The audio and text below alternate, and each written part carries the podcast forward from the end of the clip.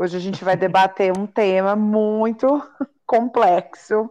Complexo. E muito discutido diariamente né, na internet. Eu acho um tema bem, bem bom, que é o que, que define um hit. Duda, o que, que define um hit para você? Gente, vocês perguntam isso primeiro para mim, vocês querem que eu responda, né? não precisa, eu pensei aqui, ah, o hit tem que ser uma música boa. Não. Hit não tem que ser uma música boa, só você abrir os charts aí, tá cheio de música podre. Mas. Ah, gostei. Eu... Mas assim, eu acho que para mim um hit é atemporal. É uma música que eu toco e eu assim tenho experiência como DJ também, uhum. né? Trabalho como sete anos como DJ. Então, é, eu sinto que para mim um hit é uma música que vai pegar, independente do momento que ela foi lançada, de como que, enfim, é uma música temporal, sabe?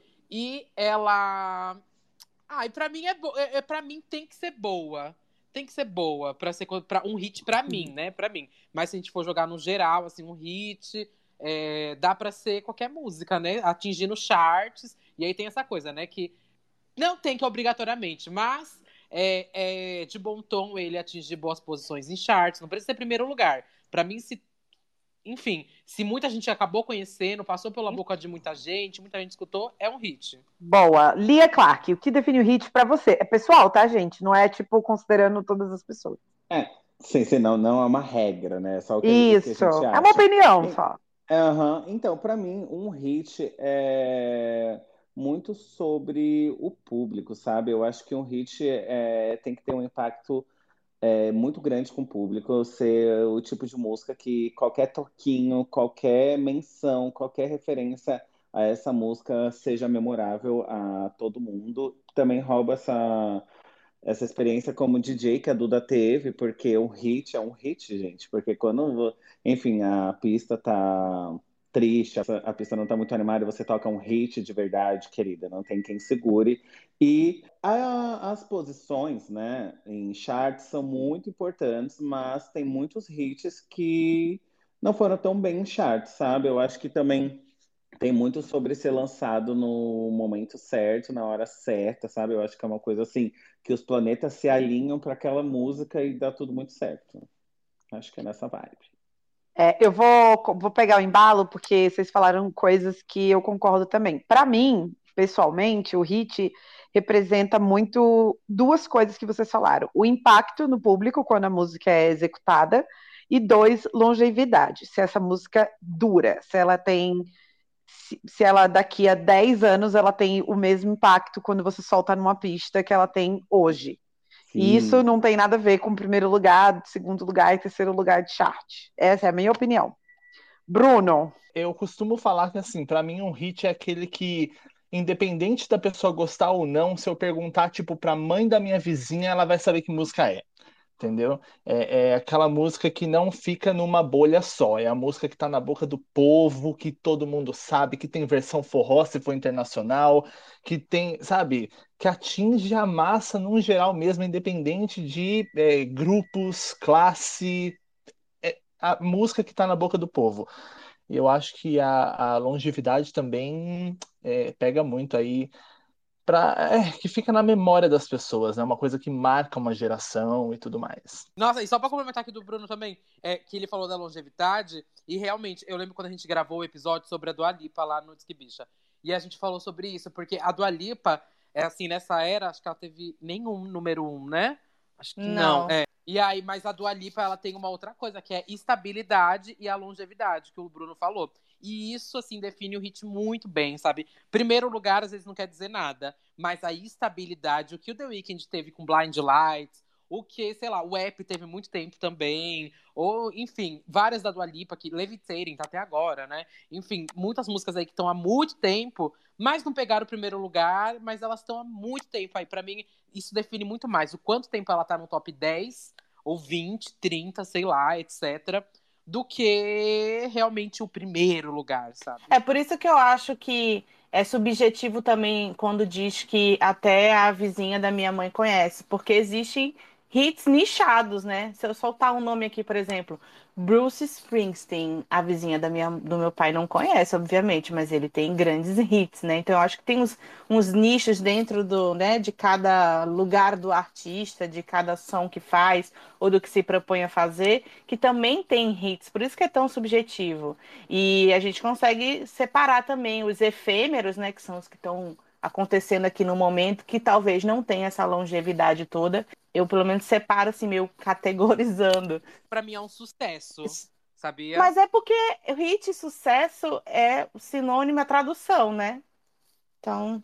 Ah, é tipo amigo e colega. Amigo é uma pessoa é uma pessoa que eu gosto. Colega, pessoa que eu convivo, sobrevivo. Aí um hit, pra mim, um hit é um hit, meu amor. Meu hit tocou na Arábia Saudita. Um sucesso, sucesso é uma coisa que tá agora. Ah, sabe? entendi. Sim. Então é, o efêmero é o sucesso. O hit é o, o maioral. É É o o que fica. pirâmide, entende? Só nessa primeira discussão a gente já viu que o, o, o sentido de hit é muito pessoal, né? O que cada um acha que é um hit, o que cada um trata como hit, o que cada um leva em consideração para dizer que uma música é um hit.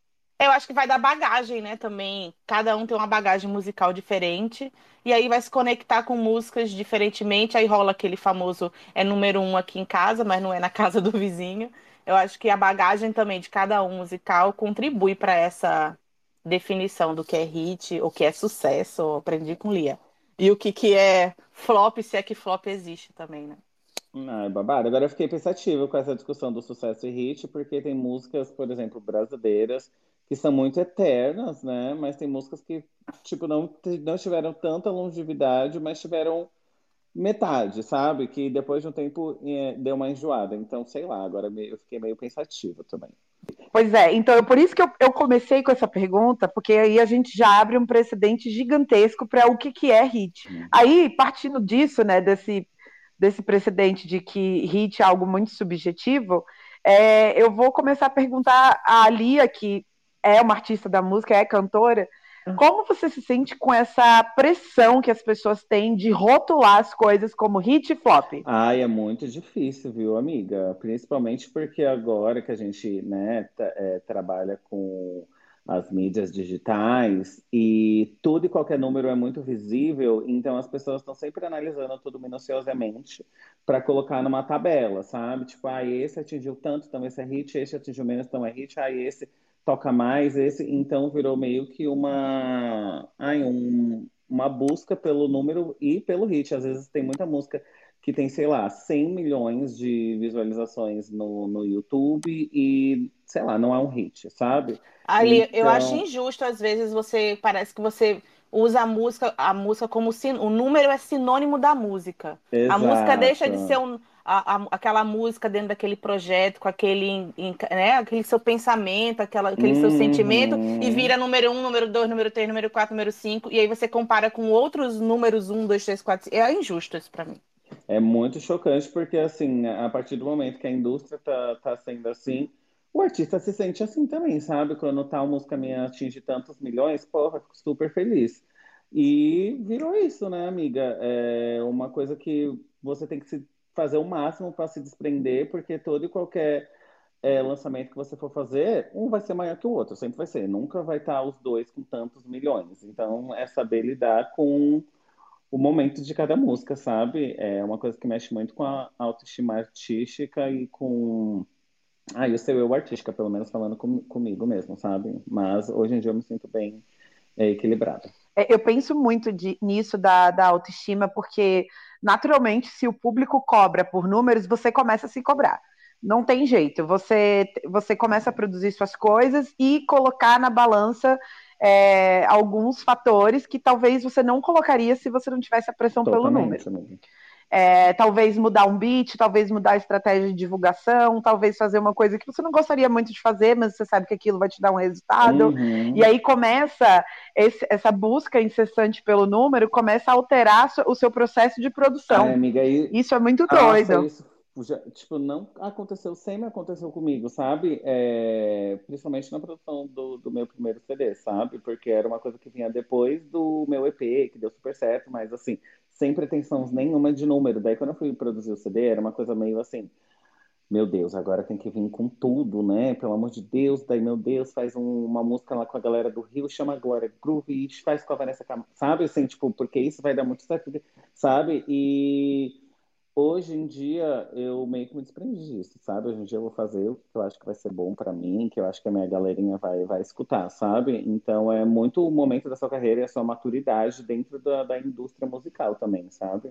É, é meio louco. Falando aqui ainda da, da, das músicas da Lia, a Duda, eu acho que, que como foi é DJ né, da, da noite de São Paulo, vai poder também concordar comigo. É, Lia, por exemplo, tem uma música que é Chifrudo, que é uma música que não estava lá nem top 5, nem top 10, mas quando toca no Carnaval de São Paulo, conta aí, Duda, o que, que acontece? Exatamente. É uma música péssima. Todo mundo sai da pista. Todo mundo vai embora, vira o DJ Moisés, abre a pista no é meio. Aquele tipo de música que quando tu quer fechar a balada, tu toca, acabou. e é muito. Uhum. É, desculpa, vou pegar até a palavra da Duda. Porque assim, Chifrudo tem lá seus milhões, etc., mas nem chega perto de, sei lá, 100 milhões de um clipe lá da Condizila, que muita gente nem sabe que, quem é, que, que música que veio. É, 120 milhões. E eu nunca escutei a música na minha vida. Obviamente, estamos falando sobre bolhas, né? Aham. Essa, essa música, quando toca lá no, no baile funk, deve ser o, o babado, mas é muito louco isso sobre nichos e sobre o impacto, né? Que Chifrudo tem. Alô? mesmo, amiga. Do tipo, sei lá, no sertanejo, tem tanta coisa aí com milhões de views que eu não conheço. Alguém me perguntar, olha, Duda, essa me mostra aqui, sei lá, cinco músicas mais escutadas do Brasil. Provavelmente são sertanejos, né? Você só pode mostrar cinco. E elas vão me mostrar, gente, eu não vou ter escutado nenhuma, não vou conhecer nada. E aí eu vou responder, eu não acho que isso é um hit. Mas é porque não chegou até a minha pessoa, né? E essa, é, Amanda e Bruno podem comentar agora, que a gente já falou sobre isso bastante no pré. É, o chart não é indicativo de hit, e essa é a maior prova. Tem muita música em primeiro lugar que a gente não faz ideia de que música é essa. Tem o fenômeno TikTok, né, que acontece é, é, de um tempo pra cá, que é muito simples o negócio. A pessoa ouve aqueles 30 segundos repetidamente em milhares de vídeos no TikTok, são só aqueles 30 segundos. E aí você vai buscar nas plataformas de áudio a porra da música completa. Será que a música só tem 30 segundos? Não, deve ter pelo menos no, 1 minuto e 50 tem, né? Não pode passar de 2 minutos hoje em dia, mas 1 minuto e 50 tem. E aí aquela música começa a viralizar ali dentro do- das plataformas de áudio e começa a subir nas paradas. Mas isso também não quer dizer que Uhum. furou a bolha. A bolha do TikTok é uma coisa absurda, né? Louca. É. É, o TikTok é uma. Como se fala? É uma ferramenta agora que as- a, a galera não encontrou ainda o algoritmo certo, né? Porque ainda não tem uma fórmula, tipo, ai, faz a dancinha tal com a música tal que vai dar certo, mas assim, quem consegue viralizar no TikTok realmente é, tem um hit, assim, nem que seja. Um hit não, um sucesso. Não Não, que às vezes a música tem 30 segundos, você vai ver, vai ouvir depois ela inteira, aí você vê que realmente só os 30 segundos dela era que é boa, né? Pegaram os 30 Realmente. Não carecia escutar inteira. Pegaram os 30 Vai- segundos certos, né? Pra poder viralizar. a, a- virou uma plataforma onde quem, eu não sei se é sorte, eu não sei se cai nas mãos certas de alguém que faz a coreografia, enfim, mas acaba sendo um, um primeiro passo. Tem coisa. O TikTok conseguiu hitar lá dentro a porra da música do Castelo rá do passarinho. Que som é esse? Mano, que porra é essa? Oi, entendeu? Então, assim, não dá pra. Não dá. É que nem a gente já falou em outro episódio aqui. Não dá pro artista escolher. Eu, ah, eu vou fazer uma música pra hitar no TikTok. Não. Quem vai escolher se vai irritar é, o, é quem consome o TikTok. Tem, obviamente, o plano de marketing, marketing que tem como tu colocar, né, o TikTok lá no, no plano, que obviamente todo mundo que vai lançar uma música hoje em dia tem esse, né, direcionamento do TikTok e obviamente tem como pagar os influencers, que é o que todo mundo, né, tá de olho nas dancinhas que inventam, né, mas nem isso é garantia de todo mundo reproduzir, viralizar de uma forma tão grande quanto vai se tratar garota e passarinho que são esses. E não foi só no TikTok Brasil, né? No ano passado a gente viu algumas músicas do TikTok entrarem no top 5 da, da Hot 100. Acho que The Box veio do TikTok, né? Do Roddy Ricch. Veio. Esse ano entrou aquela Astronaut in the Ocean, é, do Masked Wolf, que é um rapper. É, entrou Giveon, que a gente já falou dele aqui, o maravilhoso, é, que tá na música do Justin Bieber. E eu é, Peaches, e aí ele lança, a música dele é de 2017, a música voltou por causa do TikTok. A gente teve até um mashup não autorizado, hitando, trazendo Nelly Furtado de volta para os mais vendidos do iTunes. E assim, funciona, entendeu? E Jason Derulo também, né? Jason Derulo pagou. O pagou, Jason pagou, Derulo é uma coisa à parte, porque ele pega parte. o que viraliza lá dentro, transforma E em outra música. música, faz, em cima- faz a música em É cima dos 30 Inception. segundos. É. ele, ele pega os 30 segundos que bombou lá dentro, faz uma música em cima dela e aí fala, ah, bombei, entendeu? É. Mas ele Foi- é inteligente, foi esperto, porque ele achei paga. esperto. Aquela música lá que. Savage, né? Ele pagou o beat. Savage Love. Ele pagou. Pelo menos Foi. não deu uma de João sem braço, que nem o remix lá do. Do Amorphous, né? Que um cara que hitou em cima do, do mashup dele foi um fuzuê da porra. É, todo artista se planeja, ele tem ali o cronograma dele de, de lançamento, né? Por mais que tenha esses pormenores que às vezes acontecem no meio do caminho, mas sempre tem um planejamento para o lançamento de, de primeira semana, segunda e tal. E eu sinto que às vezes a música acabou de sair e as pessoas já estão taxando de flop. Tipo, calma, a música nem maturou ainda, sabe? Eu acho que existe uma cobrança muito grande para os primeiros dias e para a primeira semana. Eu sei que as primeiras 48 horas de uma música são sagradas na plataforma de streaming e no YouTube também, para virar os números. Mas eu acho cedo, queria saber a opinião de vocês. Vocês não acham cedo essa é, de rotular uma música como hit ou como flop de imediato, assim. Ah, a- amiga, a galera tá muito viciada mais uma vez, né, em número, porque as primeiras 40 horas, como 48 horas, né, como a galera sabe, que são as maiores, são as que, enfim, ainda estão com impacto do lançamento, a galera já coloca ali na planilhinha dela, de tipo, ai, tal música fez tanto em tantas horas, então essa fez metade, meu Deus, que flop, taranã.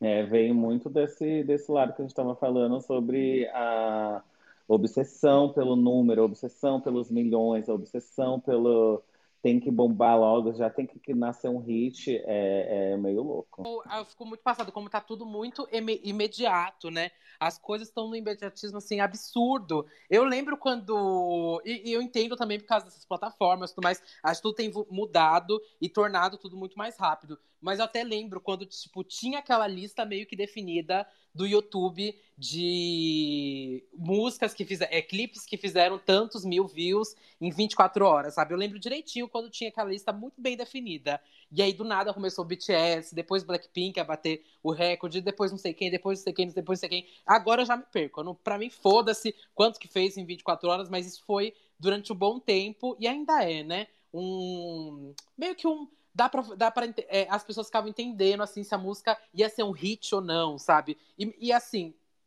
o babado que ficava muito nervosa com isso é que as pessoas nem apreciavam de fato a música, se ela era boa, se, sei lá, se ela ia realmente ser um hit. Só estavam muito preocupados em vamos fazer essa música pegar tantos views em 24 horas, sabe, do É. YouTube. É Eu isso sinto aí, Duda. Eu, sim, é exatamente. Eu sinto que a galera não tá mais preocupada com a arte, com cara que a pessoa tá entregando, sobre, é, enfim, sobre tudo que vem, né, atrás de uma música que não, não tem só um número, tem todo um trabalho, tem toda uma produção, tem todo um clipe, um visual. E a galera não, tá de olho ali no númerozinho. É muito louco, né? Mas é é claro- porque o povo cobra conceito dos artistas, principalmente pop, né? Conceitual e tal. Aí, você, para você fazer um trabalho conceitual, você vai precisar maturar, pensar, né? Esquematizar tudo. Aí você lança. Em 24 horas, seu trabalho foi pro lixo, porque eles já estão pedindo outra. Exato, porque é, o, esse aí que tu lançou não atingiu tantos milhões em 24 horas, ai, nem vale mais. Eu acho que é muito doido, porque eu, eu não sei se isso é. Não sei, mas eu, eu tenho uma visão de que é meio que atual isso, sabe? Porque hoje em dia a gente abre o Spotify do artista, a gente sabe quantos, sei lá, plays tem cada música, a gente abre o YouTube, dá pra saber. Uhum. Exato, amiga, tá tudo muito. O acesso tá muito fácil, né? Sei lá, que... já, a gente que é mais, mais, velha, mais velha, na, sei lá, na época de Toxic, ninguém olhava, né? Entrava no YouTube e via, ah, não, agora tem tantos milhões, agora tem tantos Amiga, a gente nem tinha o YouTube, a gente assistia Exato. o clipe na MTV. Torcia então a gente pra, não lidava pra, com o número. E assim, e sempre existiu o chart, óbvio, sempre existiu a necessidade de, de posicionar uma música muito bem, sempre se comemorou o número um, né? O topo dos artistas, mas não com essa. não dessa forma feroz é que a gente tem os hoje. Os charts duram 24 horas, real, contado no relógio. O número um de hoje não é mais o número de. Pode não ser o número não é o de, amanhã. amanhã. E, e, a gente tem também muito o, o hit dentro do gênero, né? De, de cada gênero musical, que ele funciona ali uhum. dentro daquelas das pessoas que consomem aquele gênero, eles não furam a bolha da, daquele gênero, mas dentro daquele, daquele nicho é um puta hit. Concordam? Total. Por, por exemplo, sim. É muito o que a Amanda estava falando, né, no começo, que tem os hits da bolha, né? Sim, não, amiga, eu já ia puxar inclusive isso, porque assim, tô, existe essa grande piada no Twitter, no mundo. Anderson deve estar tá ouvindo isso aqui, ele vai rir da minha cara. Mas que a Tinashe é um flop, né? Todo mundo fala, não, que a Tinashe é flop pra lá, pra cá. Mona, é que assim, para mim, é... eu não considero ela um flop, sabe? Porque ela é uma artista do R&B. E dentro do nicho dela do R&B, ela faz sucesso, sabe? Isso é um ponto. Ela faz sucesso dentro. Quem acompanha R&B conhece Tinashe, sabe qual foi o último lançamento dela, sabe, sabe, tipo, ah, eu sei que a Cisa, a Her, muitas dessas assim são um grande sucesso astronômico assim, realmente atual. Mas eu acho que a Tinashe, ela enfim, não dá para chamar um flop, flop, flop. Se você for olhar para números, realmente, se for comparar o de vendas que saiu agora e tudo mais, você não vai falar que tá muito bom nem nada. Mas ela tá atingindo o público dela, o público tá com ela, o público acompanhava dela, ela tá com ela. Ainda, a, a diferença, então... Duda, é só a questão do dinheiro, porque ela é artista independente, as outras têm dinheiro para né, investir. Eu sempre falo isso, foda-se se você discorda, discorde na sua casa, tá? Mas, assim, eu acho que a Tinashe, ela começou esse movimento atual de, de mulheres no R&B fazendo esse sucesso misturando com pop. Hoje em dia a gente tem a Cisa, colocou Good Days aí, Hits Different, super, tá abalando. É, a gente tem a Her, tem tanta gente o nome no R&B atual de, de mulheres, sabe? Mas a Tinashe lá com o Aquarius, ela foi uma das primeiras a fazer esse novo som do R&B. E resgatar isso, sabe? Então, eu acho que a Lir também ela tava dando uma cara a tapa. E agora a gente vê esse R&B sendo super aceito, é, hitando no TikTok, R&B com coreografia e tudo mais. Então, eu fico muito torcendo para ela ter esse sucesso que as bichas tanto ficam falando do que, que é o sucesso, o hit, então eu fico é, torcendo também para isso, que ela merece esse lugar dela. Às vezes eu percebo que quando o artista ele se torna independente ou ele sai da, da, da ideia de irritar para todo mundo, ele acaba criando vínculo com um público mais fiel diretamente a ele, o que talvez seja o suficiente para ele sustentar uma carreira ali sem essa necessidade de hit. A Tinashe teve um começo muito promissor lá com Two On, All Hands on Deck, que eu até fiz um vídeo recente explicando toda a demora, toda a enrolação que a gravadora fez, com tanto potencial que ela mostrou, o que eu acho que ferrou com as chances dela lá no começo. E, e depois ela, ela, tipo, ela é muito criativa com tudo, ela mistura muita coisa, não é o R&B puro, ela mistura muito com pop, com rock, com muita coisa, e ela acabou conquistando o público dela que talvez dê mais valor para ela hoje, esse público, do que antes, quando ela era um produto para todos, para massa. E, e um nome que estava muito na minha cabeça, que eu acho que vocês devem concordar comigo, eu acredito, que é a Carly Rae Jepsen.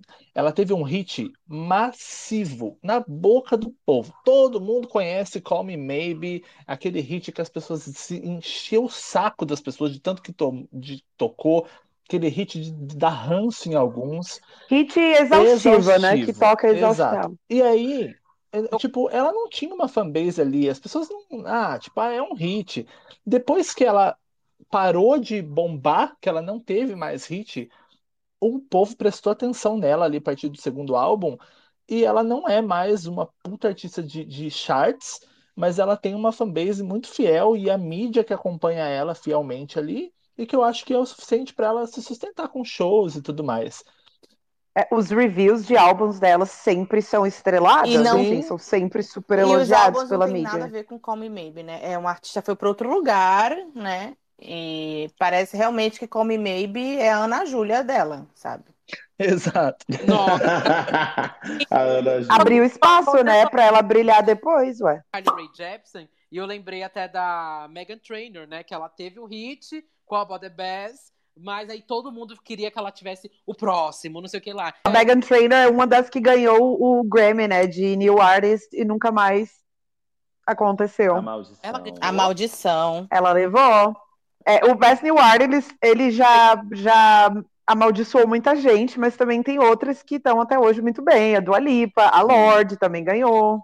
E para você ver como também não- premiação não quer dizer absolutamente porcaria nenhuma, né? O Bruno falou é, sobre isso num, pré-roteiro que a gente fez, primeiro nós três, como as premiações também às vezes dão esse selo de validação de hit e também não quer dizer nada, porque a maioria é votação popular, né? Se você tem uma Sim. base de fã muito engajada, você vai ganhar sempre. Beijo para todo mundo. Exato. Sempre eu, eu tenho muito um pé atrás com premiações que não são de voto público, porque, gente, eu não sei como, como funciona, não sei quem tá votando, não sei se pagou, tem muita gente que paga, né?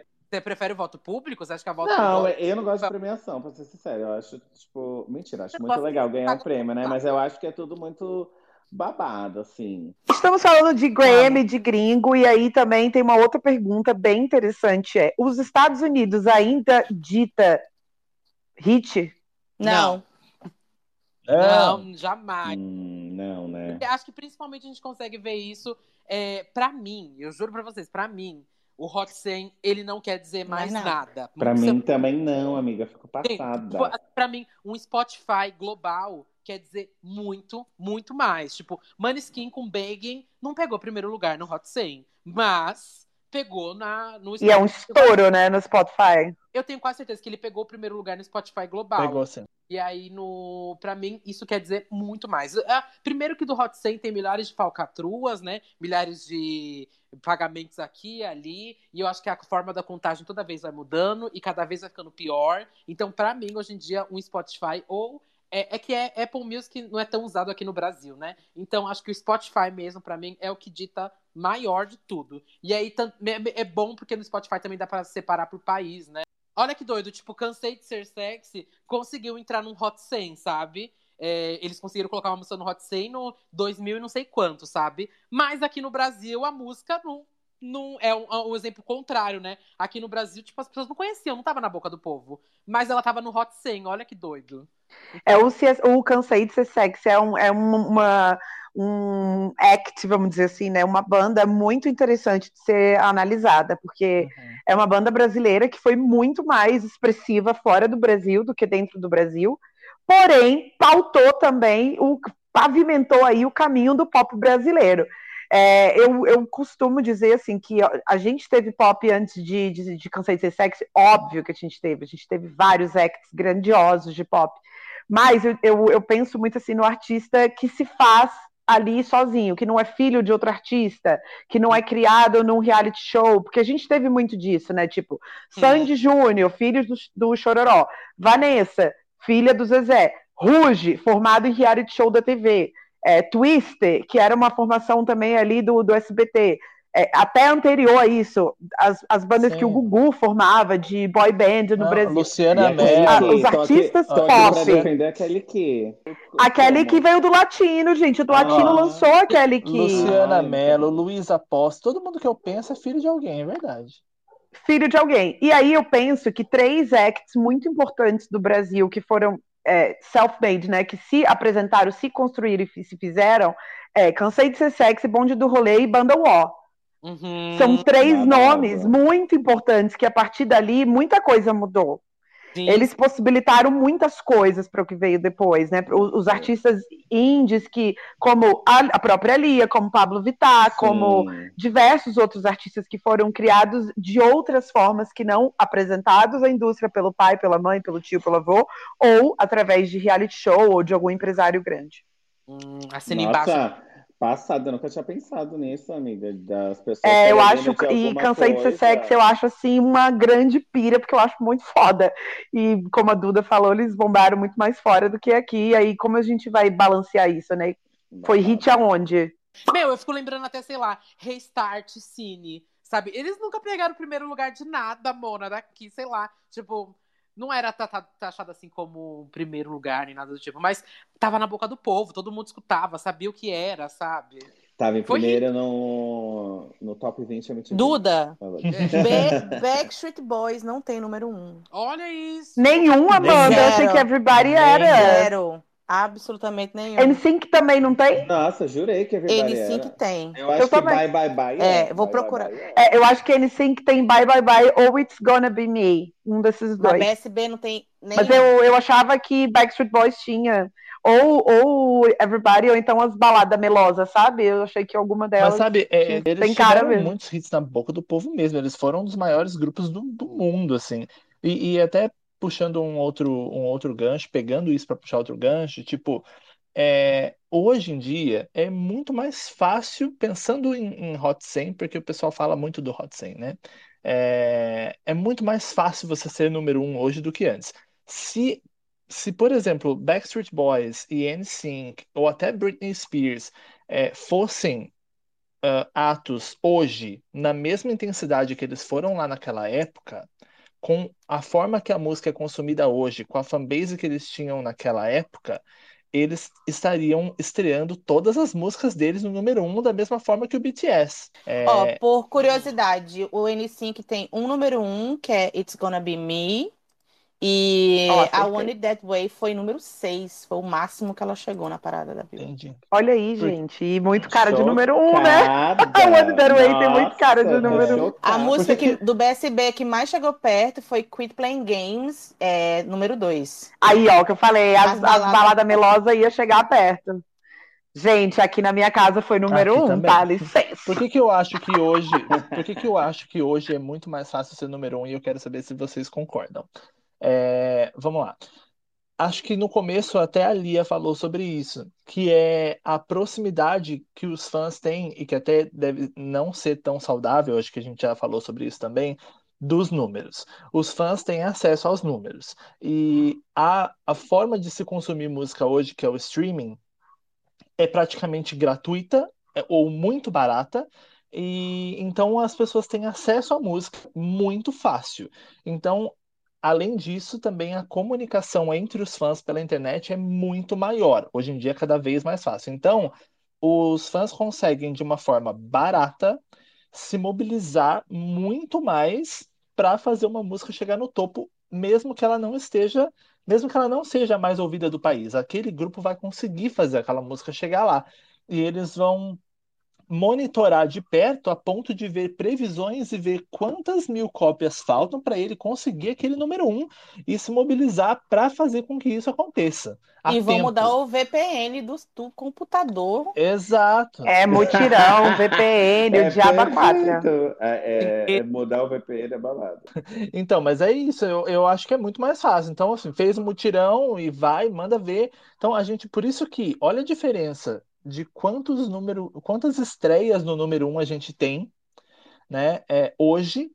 E eu lembro que, agora, agora não vou lembrar quem foi que estreou em número um, mais ou menos em 2009, 2008, que foi a primeira mulher a, a estrear em número um desde a Lauryn Hill, em 98. Tipo, foram 10 anos, assim, tipo, e hoje, toda semana, quase tem uma estreia em número um.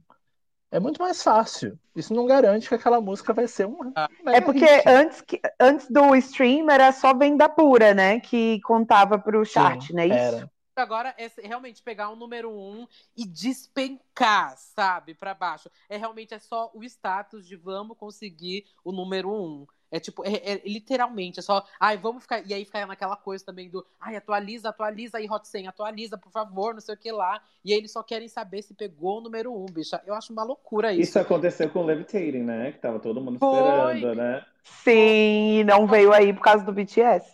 Só que eu acho que realmente, antigamente, era muito mais. é, não só era muito mais importante, mas acho que valia muito mais o número um, porque depois virava até uma coletânea, tipo a Mariah Carey tem uma coletânea só com o número um, sabe? Mas porque são músicas que realmente fizeram muito impacto. Todas, todas as músicas dele todo mundo conhece, sabe? A Isso é muito chique. Sabe? Isso é muito chique ter. É, os fãs, eles exigem muito o chart, o posicionamento, o primeiro lugar e tal, mas nem eles colaboram bastante com os mutirões, como que a gente acabou de falar, mas existem outras coisas também que acontecem no meio do caminho que não são tão legais para que o artista chegue nesse lugar. Número um, vazamento e compartilhamento de vazamento. E o número dois é a naturalização da, pirat da pirataria, né? Então, como que você exige tanto e chega em um determinado momento que você pode não compartilhar um link vazado e você compartilha? E naturalmente isso vai bater lá na hora que o, o a música for lançada, o álbum for lançado, vai, vai dar uma reduzida ali no número de pessoas que vão correr para ouvir. Ai, gente, eu tenho uma opinião, acho que polêmica disso. Vai. Fala aí, Duda. Não, Mária, concordo um pouco. Eu acho, eu juro pra você, tipo assim, Vou dar exemplos reais, vai, gente. Eu dou exemplos reais, eu trabalho aqui com o Spotgram. Vamos lá. E aí, vai lá. É, a Marina Senna, ela teve o álbum dela vazado hoje, né? E eu não acho que vai mudar tanto assim. Ou sei lá, teve tanta artista que teve, teve, um dia antes só o álbum vazado. Eu não acho que vai influenciar um tanto. Um dia antes eu não conto, porque eu acho que é aquele lançamento tipo, tipo, saiu na Nova Zelândia, termina saindo. Tipo, o álbum está lançado. Mas, tipo, da Dua Lipa, lembra o Future Nostalgia? Que saiu tá. inteiro. Então, mas eu acho que tem muitos casos que realmente, se ela falar, se ela se consegue se remanejar para lançar na semana seguinte, é, eu não acho que vai mudar alguma coisa no álbum dele ser ou não um hit, sabe? Porque hoje em dia eu sinto que as pessoas têm muita preguiça de baixar realmente a música. Nossa, eu tenho tanta preguiça, só Amiga, tanto, eu, eu lembro não escuto nada vazando.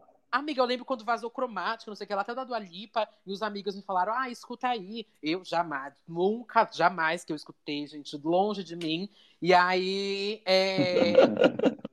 Mas aí alguns amigos me falaram assim: ah, eu não vou. Vários, não alguns, vários. Me falaram: ah, eu, vou escutar depois mesmo. Tô com preguiça de baixar. Nem tem como baixar no iPhone também, tem essa dificuldade de baixar música, salvar e tudo mais. Falar, ah, eu vou esperar mesmo quando sair no Spotify, que é muito mais fácil de eu só abrir meu aplicativo aqui, sabe? Então hoje em dia, quando vaza, quem escuta é o fã. Os streams, eles vieram demais para ajudar nessa... Mudaram tudo nesse babado, porque antes, né, se você se uma coisa vaza e, enfim, você tinha que comprar no iTunes, você tinha que fazer uma outra coisa, ninguém ia gastar dinheiro para comprar no iTunes, né, sendo que tem ali é verdade. De, tem ali de graça é. no computador. Agora todo mundo paga uma mensalidade e se você gostar do vazamento, você acaba é, te co colocando na sua playlist. É, o que me falaram um dia desses é que o álbum da Slayer, não sei se vocês conhecem, tipo vazou assim uns oito meses antes, sabe? Daí eu já acho muito triste. Eu entendo que tem músicas que vazam e o, o se fosse se fosse para ser hit não foi o vazamento que tinha atrapalhado. Então. Aí agora eu vou fazer uma outra pergunta polêmica, Lia. Você acha que tem artista que vaza a própria música para já começar a fazer o buzz? polêmica mesmo. Deixa a Lia eu... Clark adiantou dela por isso. É... Lia, você vazou suas músicas loucas. Eu, eu, eu adiantei já para ter o texto, para todo mundo ficar com pena. A louca. É, eu acho que hoje em dia não fazem mais isso, não. Eu acho que não, eu acho que o vazamento já não tem mais tanto impacto como a Duda estava falando. Mas eu acho que na época de iTunes, etc., tinha muitas, muitos artistas que vazavam, por exemplo, três músicas. Eu acho que eram, eram os vazamentos maiores, sabe? Então eu acho que talvez seja, era para ver o termômetro da internet. Eu acho que a galera da equipe sempre. Então, esse negócio tava... do termômetro é o que eu acho sobre vazamento. Eu acho que tem artista que vaza sim, para ver como que o público vai receber determinado lançamento. Aí depois disso é uma demo. Mas é achismo, tá, gente? Investir, né? Não tem nenhuma pesquisa científica por trás dessa opinião. É apenas é, achismo. Fonte, dois pontos, Mário Pacheco. É. Eu tenho uma Fontes, opinião vozes da minha cabeça. Sobre essa questão de vazamento, eu tenho uma opinião que, assim, é, eu, eu, eu entendo os dois lados, assim, que nem a Duda falou, ah, hoje não tem tanto mais, mais impacto. Mas, assim, é, eu vejo muita gente, eu não julgo, porque, por exemplo, às vezes é, eu tô muito ansioso para escutar um, um álbum, normalmente, se vazar, eu escuto uma vez para deixar o meu react gravado adiantado. Isso eu assumo, não tem problema nenhum. Mas eh, eu vejo muita gente que, que realmente escuta o vazamento como se tivesse sido lançado oficialmente. Vou dar um exemplo aqui. A Girl From Rio da Anitta. Vazou bem antes do lançamento, certo? É, E aí o que acontece? As pessoas ouviram incansavelmente. E as pessoas falam assim: não, mas quando sair, eu vou tacar streaming no mesmo nível. Mentira, gente. Quem ouve a mesma música hoje, em 2021, com o imediatismo do streaming, daqui uma semana você não ouve a mesma música com a mesma intensidade que você ouviu na primeira semana. A pessoa ouviu um, lança um lançamento de uma A-list, tipo, repetidamente, principalmente fanbase. Quando sair, você vai ouvir menos. Você não vai ouvir na mesma quantidade que você escutou. Se você escutou realmente, tipo, o tempo todo, até decorar. Ah, já, já sei de trás para frente. Eu vejo o povo escrever isso. Então, porque a pessoa escuta muito, entendeu? Mulher, eu lembro da Lady Gaga quando vazou agora o. Ah, foi Stupid Love que vazou. E aí tava todo mundo falando que era a versão Sim, demo, não sei o que sim. lá. Batendo que era a versão demo. E aí, quando saiu, era a mesma. Então, aí eu mesmo. acho realmente. Uma, uma ruim ei, Stupid Love não é ruim, não, mas peraí. Não mesmo, eu Ah, amo. Não é, eu adoro também, mas Eu uma música do Cromática que é completamente diferente da versão que vazou é Free Woman. Vazou, uma- vazou uma versão bem É diferente. diferente. é. é. Não, vazou tudo da Lady Gaga. Aqui não vazou até hoje da Lady Gaga. Amiga, tudo da Lady Gaga vaza, absolutamente Eu, tudo. eu acho que Stupid. Love também. É tipo Lana Del Rey, sabe? Que vaza Eu acho tudo. que Stupid Love também é um caso que prejudicou o lançamento, o vazamento. Foi muito não acho, não. antes. Prejudicou 100 por Eu não 200%, acho. Bruno. É, Eu não Ah, acho. Eu não acho. acho, não. Aquele clipe Eu acho que Não, prejudicou, eu não sim. lembro. É, mas eu acho que é uma questão do que a gente falou semana passada também, que é os fãs não aceitam, às vezes, o trabalho entregue pelo artista e querem ficar opinando. Na hora que ela lançou aquele clipe lá com o telefone, foi um inferno a internet, entendeu? E esse, esse ninguém entendeu a, a questão das, né, das, das, das tribos e estavam brincando, dizendo que era um desenho animado e meteram um pau porque principalmente por causa da questão do telefone. Eu lembro que foi um inferno. Aí, cara, complica, né? Aí ela faz o quê? Ela sai de cena, lança o álbum de jazz e vocês se Pronto, virem agora aí. fiquem- Certíssima! Correta, faz um álbum com a lenda do jazz, que fez o último show da carreira ao lado dela. E um É beijo, isso, entendeu? Vocês querida. vão ficar enchendo minha É porra do meu saco? bilionária, É sobre É, isso. E tchau. É. Já já vai, vai lançar as calcinhas também. E, ó, O Bruno falou, né, que ah, vaza, o fã é quem vai ouvir mais esse vazamento, não, né, é, vamos dizer, o público em geral. Mas depois eles compensam quando fazem a playlist da mesma música no Spotify e deixam em loop dormindo na madrugada. Isso aí é compensado, tá? é, não se é- preocupe com isso. Ah, verdade. Muda lá o VPN, beleza. Mas eu queria perguntar para vocês a, a questão do. Você, vocês acham que os fãs exigem os hits, mas eles realmente colaboram na hora que a música lança? A, a pessoa que fica enchendo o seu saco, Lia Clark, mandando tweet, perguntando cadê a próxima música. Você não tem o direito de encher o saco dela também perguntando quantas vezes ela ouviu no dia? Ai, com certeza, eu encho muito o saco, porque é, a- a- as bichas elas ficam cobrando mesmo, e eu encho muito o saco, mas o que eu vejo é que é tudo muito rápido. Tipo, elas ajudam, ajudam, mas aí depois de uma semana já ajudei já, tá? Agora tá na minha playlist e vou escutar normal, sabe? Eu não Próxima, acho né? E É manda a assim, próxima, ainda tem É, essa. Manda a Man- E próxima. depois de duas semanas já tá perguntando da próxima. E isso eu não tô nem E- brincando. Eu nunca me esqueço quando eu lancei Eu Viciei, tava todo mundo super assim, né? Ai, meu Deus, a música tá pouca, deve tá, foi o estrondo, tá, tá, tá, tá, tá, tá. Juro por Deus, das duas semanas a galera já tava assim, ai, eu amei, eu viciei, e a próxima? É. E foi É tão isso. legal na época da semana desse lançamento, porque te- a Poca tava no BBB e teve todo aquele engajamento de, por Sim. favor, Boninho toca. Poxa, né? Sim. A galera podia estar curtindo aquele momento ali na maior tranquilidade, na paz, né? Ajudando E- no stream ao mesmo tá tempo. sempre olhando, a galera tá sempre olhando pro próximo, sempre, sempre, sempre. Nada, nada. O que eu ia perguntar pra Duda é que se ela sente essa pressão, com- com- porque ela cria bastante conteúdo pra internet. Eu crio bastante conteúdo também. E eu, eu cri- não faço música, crio conteúdo, sinto essa pressão das pessoas quererem mais do que eu faço. Você sente isso, Duda, também? Sinto demais, demais, demais, demais, demais. Podcast, as bichas ficam enchendo o saco. Eu quero mais, eu quero que seja maior, eu não sei o que lá.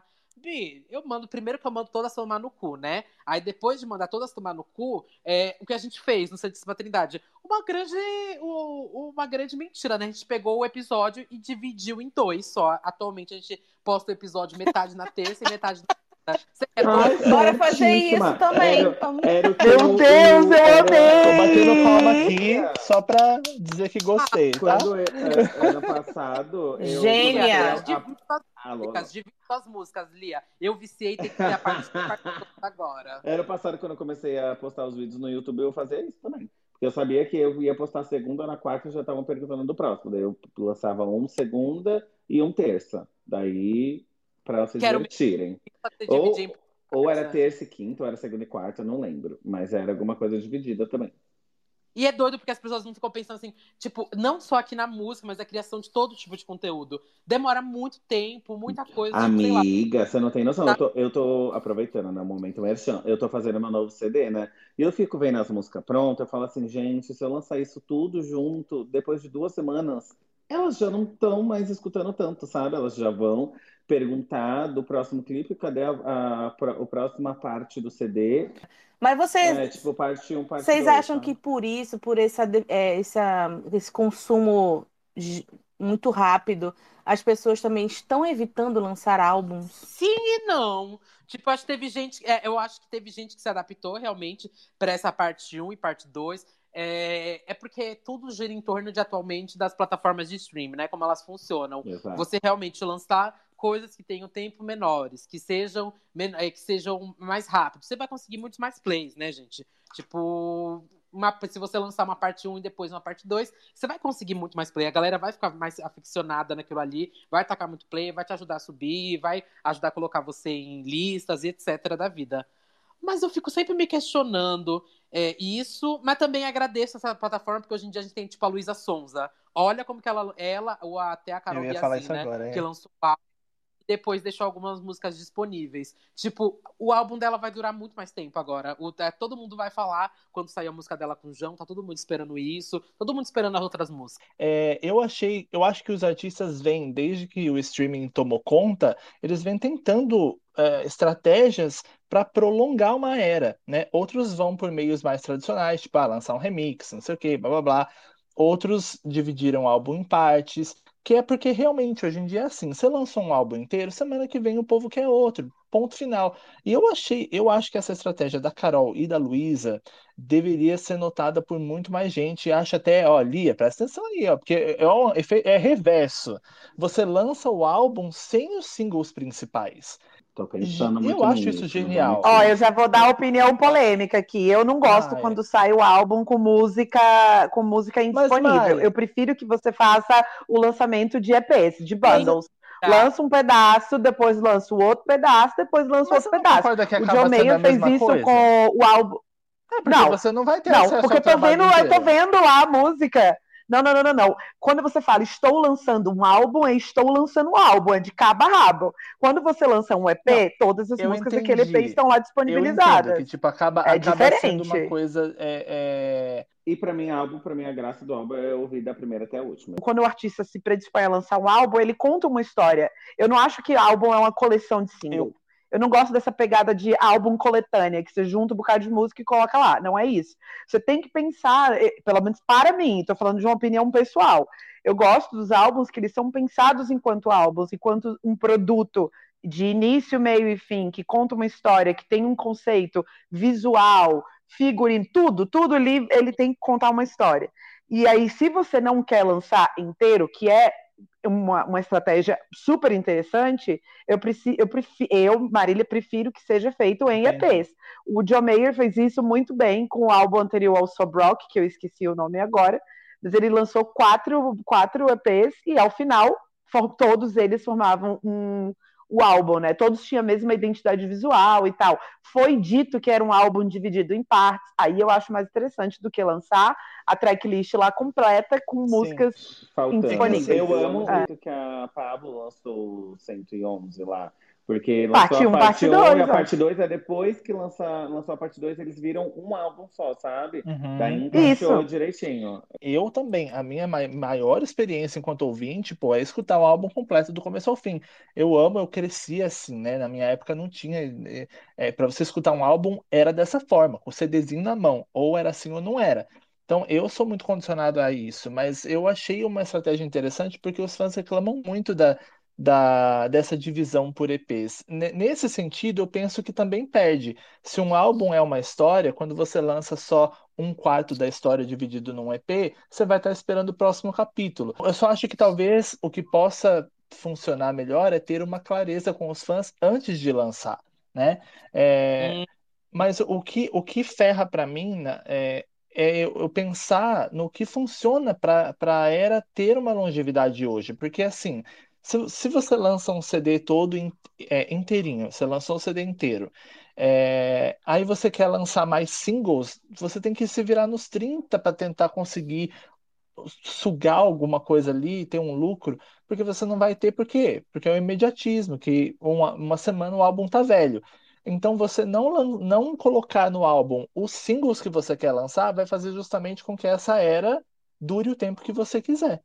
É que eu acho que esse formato tá muito ainda em modelo teste, do tipo, vai ter coisa que vai funcionar e vai ter coisa que não vai funcionar. Do tipo, assim, vai ter música que vai sair depois e que não vai fazer nada a ver com o álbum. E aí eu vou achar uma merda esse tipo de, de divulgação e vou falar, gente, parem com isso, pelo amor de Deus. Mas se ela lançar músicas que pra mim façam tipo, sentido e caibam dentro do disco, eu vou falar, ok, depois que eu ouvi tudo na experiência completa, faz super sentido. Tipo da Dua Lipa, ela colocou Fever do nada no Futuro e Nostalgia porque conversava com o álbum. E ela já tinha lançado o álbum.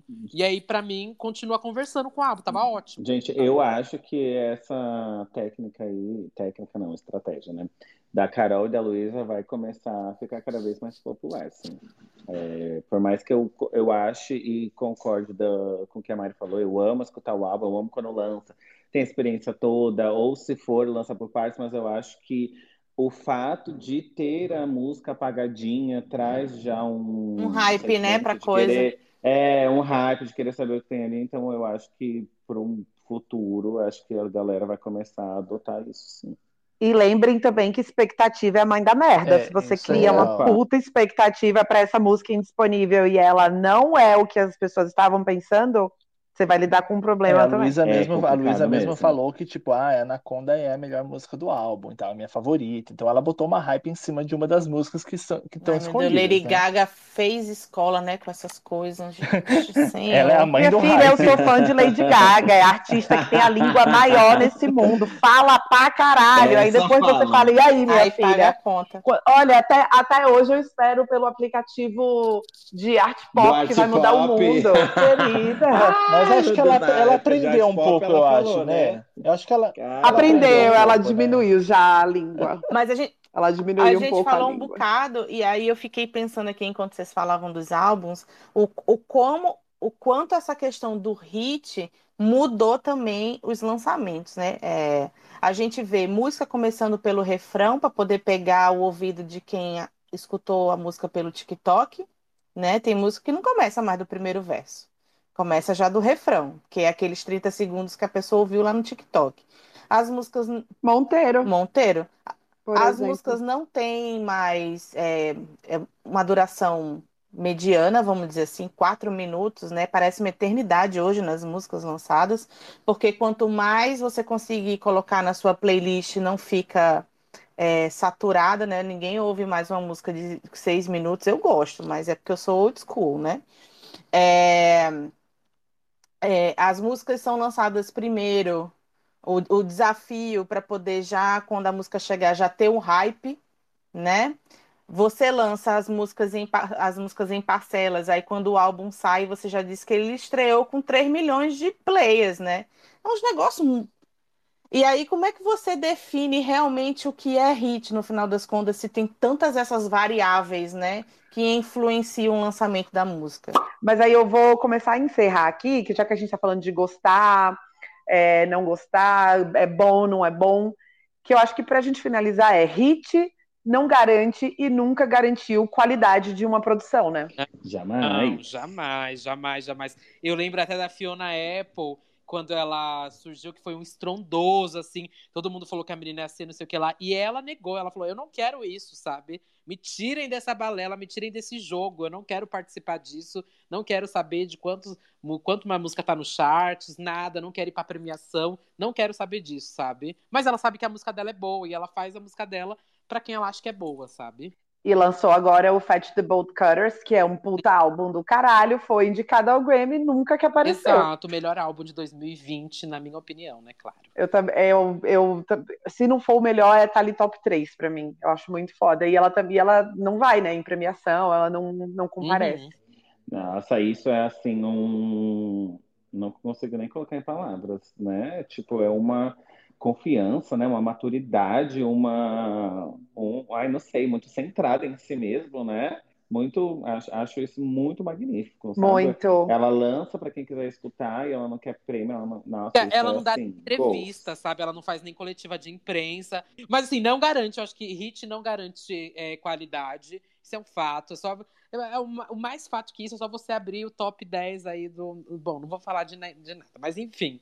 É só você abrir aí o seu top 10, você vai ver que não garante a qualidade. Mas existem pessoas que vão atingir, e a música, às vezes, pode ter a maior qualidade do mundo, não vai atingir o primeiro lugar, nem nada disso. Mas eu acho que tem que ficar mais focado em vou gostar? Não vou gostar? E aí é isso, sabe? Eu realmente não escuto músicas se elas são só hits. Eu escuto músicas que são hits, mais para eu saber o que tá acontecendo, né?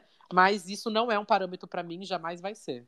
Legal. Eu queria até perguntar para Lia. Pra mim também Lia, não. você que tipo, você tem o seu público que acredito que é muito fiel, gosta do seu som. Você quando vai fazer música hoje, você pensa, você conhece o seu público e pensa neles ou você você desapegou ou em algum momento teve essa preocupação de de furar demais a bolha? Ou você conhece o seu público e prefere seguir com eles? Então, é, foi bem o que eu tinha falado no, no comecinho, sabe? Quando eu comecei, eu né, não tinha público, né? Era o começo, eu tava fazendo música e se der, der, se não der, não deu. Mas na produção do É da Pista, eu tive um pouco essa pressão, sim, de querer fazer algo a mais, algo além, tanto que eu até me abstive, não sei se existe essa palavra, eu até dei um passo para trás na questão de é, escrever e etc., porque eu estava muito com isso dentro de mim, sabe? É, as meninas estavam super bombando, a Glória tinha bumbum de ouro, a Pablo estava assim, né, sendo a Pablo Vittar do Brasil, e eu ficava com muito medo, né, de tipo porque, enfim, sempre teve nós três ali. Daí eu tive um pouco essa pressão quando eu fui lançar esse CD. Hoje em dia, né, eu estou muito mais centrado em mim mesmo. Acho que a pandemia veio muito para me dar esse stop e eu me colocar de dentro de mim e entender quem sou eu enquanto artista, quanto eu tenho que ser fiel, é o que eu sinto, é o que eu quero né, mostrar para a galera que gosta muito de mim. Então, esse, aquela né, que já começa a falar do novo CD. Esse meu novo CD eu estou priorizando muito, muito, muito, muito, muito, muito a galera que gosta de mim e o que elas, o que fizeram é eles me, me seguirem, me gostarem de mim, me deixarem estar onde eu estou até hoje, sabe? Então, é, hoje em dia eu estou seguindo muito essa vibe Fiona. A look. que não, é, não deve ser um lugar fácil de você chegar mentalmente. Eu amei vibe Fiona. Fiona ah, Clark. É, é nessa vibe, amiga, nessa vibe, porque cara, o Brasil ainda é um país muito preconceituoso. E Sim. eu sou uma, além de ser drag queen, ainda sou funkeira, ainda tenho toda a minha barreira da, da questão de voz. Então, assim, eu meio que tô assim, curtindo o meu momento, curtindo quem sou eu enquanto artista e produzindo esse CD sem pressão, pressão nenhuma. Desde o primeiro episódio que a gente fez aqui, muito despretensiosamente, que nem tem no, nas plataformas de streaming, é o primeiro episódio que a gente fez aqui, que eu sempre falo assim, gente, ouçam o que vocês quiserem. Sejam fãs de quem vocês quiserem. Tipo, pouco importa se, tá, se a pessoa está em primeiro lugar, se a pessoa está em segundo, se a pessoa está em décimo, se o álbum entrou no chart, não entrou. É, a, a, a, música é, é arte, tipo, precisa te tocar, precisa te dizer alguma coisa. Se essa conexão é estabelecida, foda-se o charts, foda-se. E eu acho que a, a premissa tem que ser essa: ter um número um é muito legal. Eu comemoro sim os, número, os números uns dos artistas que eu mais gosto. Eu amo quando a Gaga pega ali o número um, claro que eu comemoro. mas isso não é determinante para eu ouvir um artista ou outro. Eu acho que não deveria ser para ninguém.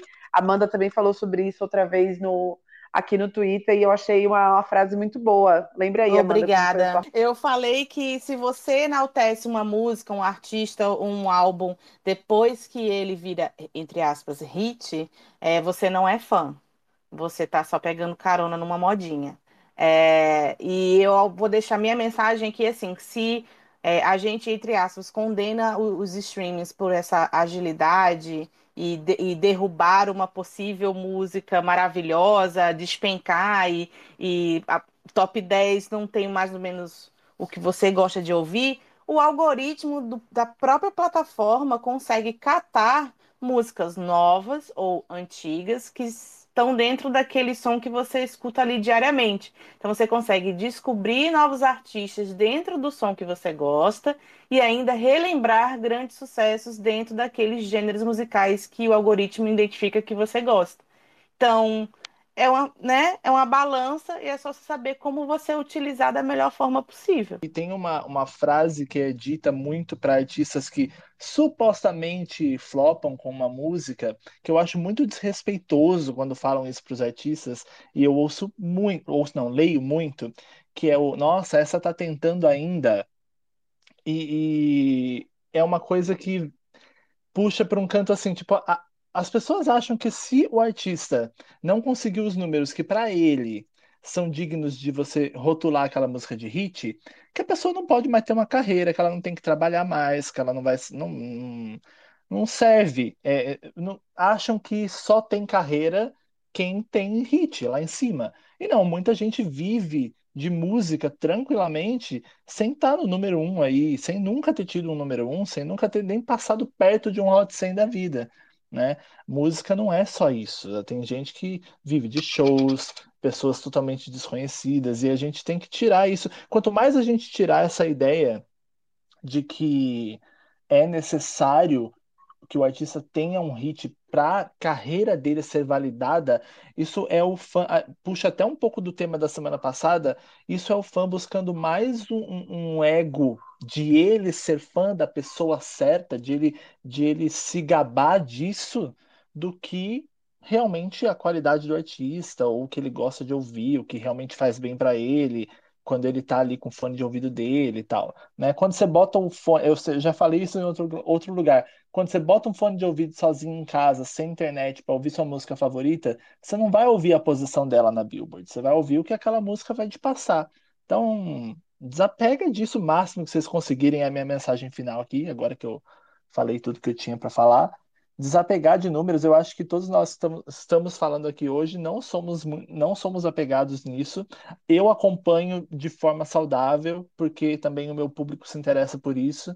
E é legal, comemoro quando um artista que eu gosto tem um número um, tem um Grammy, comemoro. Mas se não tem também, vou ouvir do mesmo jeito, não vai mudar absolutamente nada aqui. Sobre isso e tá tudo bem. Muito obrigada. Vamos fazer nosso espaço merchan um aqui, merchan. Duda. Aqui eu sou Duda Delo Russo, para quem não me conhece, com dois L's, dois S's, duas bolas, um rosto, um corpo, um olhar, uma visão, uma crítica, uma opinião, uma perna, uma bunda, um pé. Estou no Twitter, Facebook, Fotolog, Flogão, MySpace, Meninos Online, Irmãos Dotados, Reality dos Irmãos Dotados, Santíssima Trindade das Perucas, Disque Bicha, Big Bicha Brasil, DV no Renner, Riachuelo, C&A, Marisa, brincadeira. Pode ir aí.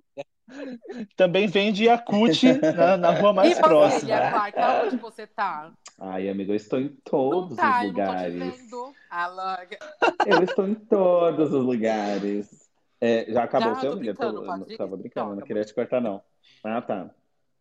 Oi, gente, aqui é a Lia Clark, a drag queen funkeira. Me sigam em todas as redes sociais, estou Lia Clark, em todas, menos no Twitter, que ainda é Lia Clark Oficial. Estou esperando vocês, escutem minhas músicas, as antigas, as atuais. Lancei dois singles esse ano, eu viciei com a Poca, sim, a do Big Brother Brasil, e lancei Sentadinha Macia também, então arrasem, escutem, adicionem nas playlists e em breve, quem sabe este ano, estou lançando o meu próximo álbum, o LC3, né? Já venho aí de um EP, um álbum e agora o meu terceiro trabalho de estúdio. Arraso. Vamos muito jogar bem, muita muito energia obrigada. positiva para vir esse ano. Beijo, Beijo, gente. povo, Tchau, gente. Obrigada. Beijo. Tchau. Tchau, tchau.